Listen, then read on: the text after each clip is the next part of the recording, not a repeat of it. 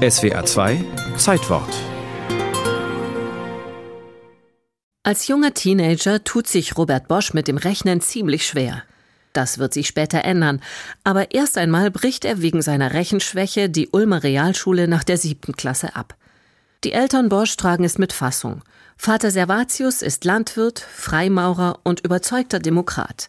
Mutter Margarete eine fleißige Wirtin. Sie empfehlen ihrem Sohn eine handwerkliche Ausbildung. Später erinnert sich Robert Bosch. Als ich mich so nachgerade für einen Beruf entscheiden sollte, fragte mich mein Vater einmal, ob ich nicht Feinmechaniker werden wollte, und ich sagte ja. Boschs physikalischem Interesse kommt das entgegen, denn sein Lehrherr installiert auch Haustelegraphen, die ersten und damals beinahe einzigen elektrotechnischen Geräte in Deutschland. Der Technikhistoriker und Bosch-Biograf Hans-Erhard Lessing erklärt, es gab eigentlich praktisch bloß Türklingeln, Klingelleitungen vom Klingelknopf zur Klingel mit einer Batterie und das wurde damals noch als Haustelegraphen bezeichnet und dann kamen immerhin die Telefone. Das war so ein bisschen der Stand damals. Die noch junge Elektrotechnik hat es Robert Bosch angetan.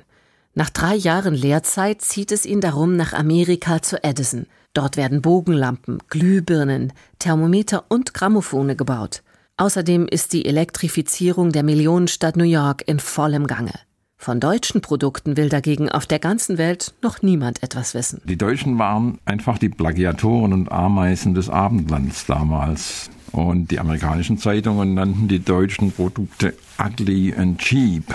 Und in England war Made in Germany als Brandmarkung für zum Beispiel deutsche Messer aus Solingen gedacht.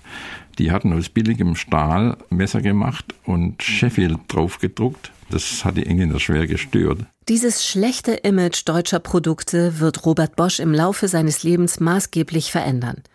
Made in Germany wird unter anderem durch die hohe Qualität seiner Produkte zu einem international anerkannten Gütesiegel. Es war mir immer ein unerträglicher Gedanke. Es könne jemand bei Prüfung eines meiner Erzeugnisse nachweisen, dass ich irgendwie Minderwertiges liefere. Deshalb hatte ich stets versucht, nur Arbeit hinauszugeben, die jeder sachlichen Prüfung standhielt, also sozusagen vom Guten das Beste war. Als Robert Bosch an Weihnachten 1885 aus Amerika zurückkommt, hat er sich per Brief mit seiner zukünftigen Ehefrau Anna verlobt. Um eine Familie gründen zu können, möchte er ein geregeltes Einkommen haben. Am 15. November 1886 eröffnet er darum seine Werkstätte für Feinmechanik und Elektrotechnik in Stuttgart. Seinen beiden Mitarbeitern ist Bosch ein strenger, aber fairer Chef. Er leiht sich Geld, um den Monatslohn pünktlich zahlen zu können.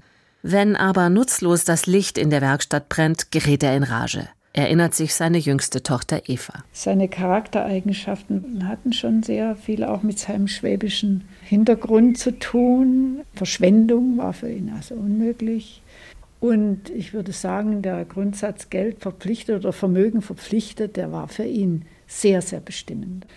Als die Geschäfte in Schwung kommen, führt er 1906 als einer der ersten Unternehmer den Acht-Stunden-Tag und den freien Samstagnachmittag ein. Ich habe früh schon im Jahre 1906 die achtstündige Arbeitszeit in meinen Betrieb eingeführt, weil ich sie für die wirtschaftliche hielt und für am zuträglichsten für die Erhaltung der menschlichen Arbeitskraft. Aus der kleinen Werkstatt wird durch kluges Wirtschaften im Laufe der Jahre ein Großkonzern. Trotzdem vergisst Robert Bosch seine bescheidenen Anfänge nie. Darum legt er in seinem Testament fest, dass ein Teil des Unternehmensgewinns jedes Jahr für soziale, wissenschaftliche und kulturelle Zwecke gespendet wird.